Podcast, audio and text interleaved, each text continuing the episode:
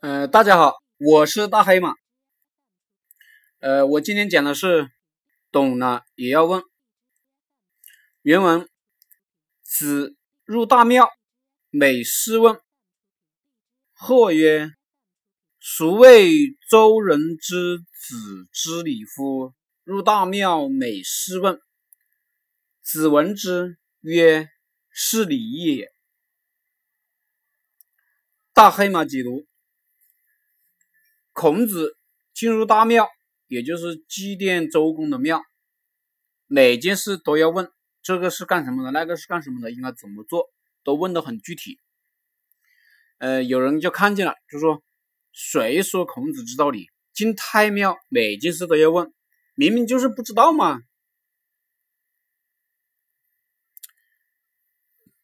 孔子听说了也过后，就说：“每件事都问，本来就是礼。”比如，嗯，我们待遇员工，我们以为我们的员工会的事情，我们都知道。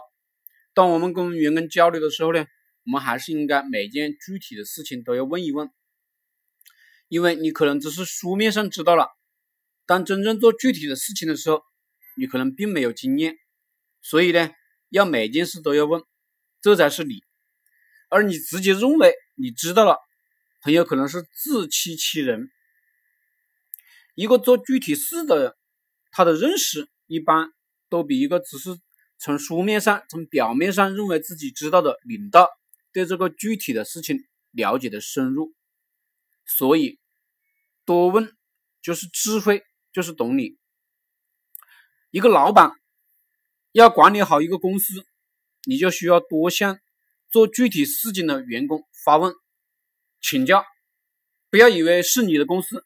你知道公司里的每一个细节，每件事，也就是你要有懂了也要问的精神，这才是你，才是智慧。